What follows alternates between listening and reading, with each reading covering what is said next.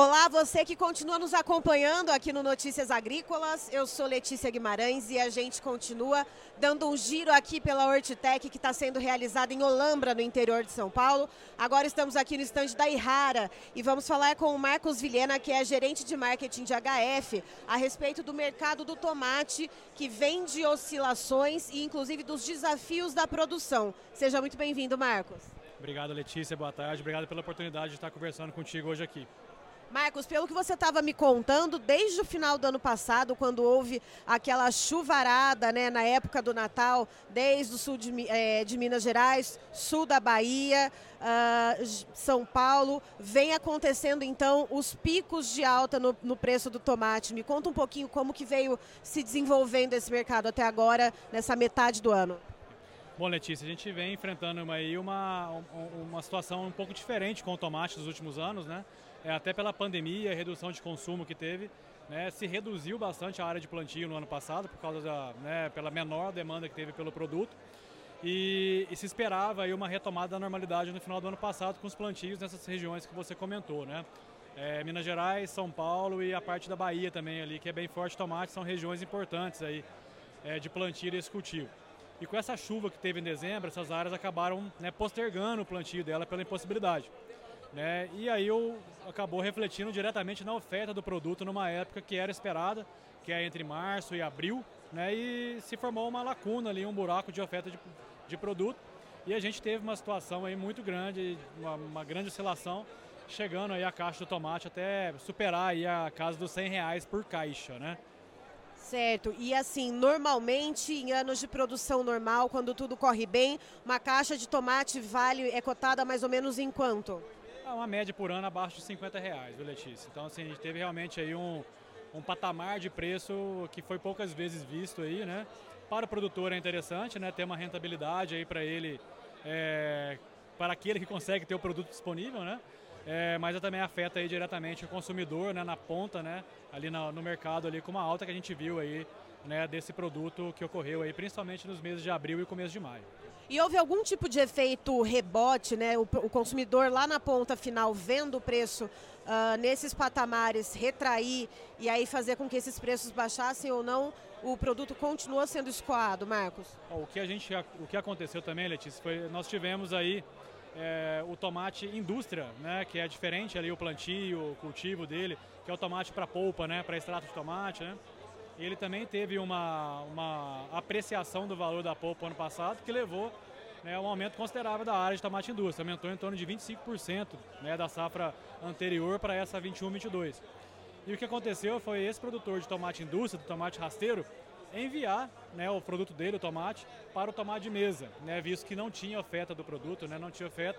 E aí trouxe agora para o mês de maio, né, aí final de maio, começo de junho, aí já uma retração, né, por uma normalização da oferta do produto, né, vindo de outras áreas aí para os centros consumidores, já uma redução aí do preço da caixa de tomate. A gente viu já descendo um pouco abaixo aí de 50 reais no início do mês de junho, tá? Então já teve um movimento aí também atípico, né, dos últimos anos aí por esse é, lacuna que ocorreu aí com tomate mesa entre abril, é, março e abril.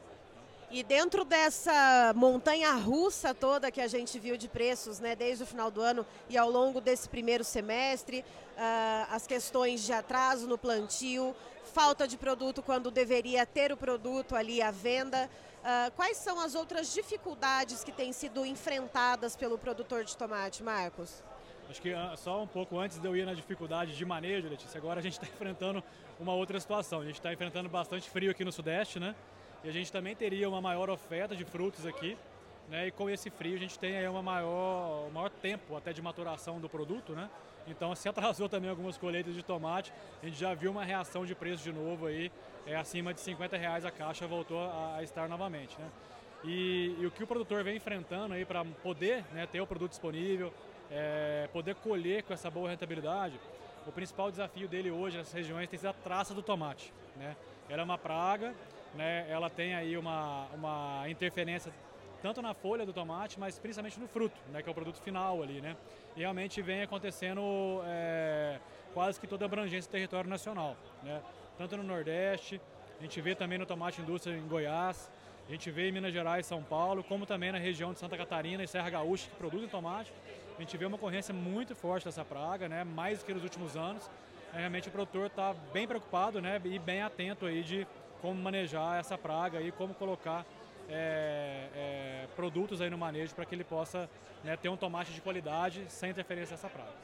E de que forma que essa praga ela atua no tomate? Você falou da questão de afetar a folha e o fruto, mas de que forma ela atua uh, e de quanto que pode ser a perda, o quão devastadora é essa praga, como que ela se alastra e como fazer o controle dela, Marcos? Bom, ela, é, a, a, traça, ela é uma, uma, lagarta, né? Então, assim, o adulto dela é uma mariposa, né? semelhante à borboleta, né? É, então, ela, é, ela fica na área, né? coloca seus ovos, né? É, é, fica na, na fase dela de larva e depois vai para a fase adulta. O que causa o dano realmente na planta é a fase de larva dela, de lagarta, né? Então, ela se alimenta tanto da estrutura de folha como da estrutura de fruto, né? Então, o importante é o produtor fazer o monitoramento, né? ter o histórico da área também, né? e a partir daí decidir. Né? A hora que ele entende ali que existe um nível de presença de praga, aí ele fazer aplicações de produtos inseticidas. Né? É importante fazer a rotação de princípios ativos, rotação de produtos né? que tem ação sobre ela, para que ele possa deixar uma população, né? ou zerar a população, mantendo a população de dano baixo. Né? Em relação ao dano que a praga pode causar, como ela afeta, pode afetar diretamente o fruto, né? dependendo do nível de infestação aí, pode ser acima de 80% de dano, né, de prejuízo para a lavoura. São casos à parte, mas eh, a gente pode chegar a esse tipo de, esse nível de danificação na lavoura. E aqui na Hortitec, a Ihara está trazendo uma tecnologia, está apresentando especificamente para essa praga. Como é que essa tecnologia atua para mitigar esses efeitos uh, ou para controlar essa praga? Exato, Letícia. A gente já tem alguns produtos para traça, tá? alguns produtos bem tradicionais aí para traça do tomate, estão bastante tempo no mercado, mas especificamente nesse ano, no final de 2021 e agora em 2022, a gente trouxe um novo produto, né? uma nova tecnologia, é uma nova molécula, ela atua é, diretamente na mastigação, né? então é bem específico, né? ela atua na mastigação da lagarta, né? então ela inibe a lagarta de se alimentar. Né? Então ela vai diretamente onde ela causa dano. Né? Então, e atua rapidamente. Então, a paralisação da alimentação é imediata e, e a redução do dano, a paralisação do dano também é imediata.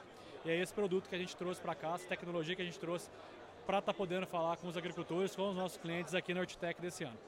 Certo, Marcos, muito obrigada pela sua participação aqui com a gente no Notícias Agrícolas. Você é sempre muito bem-vindo.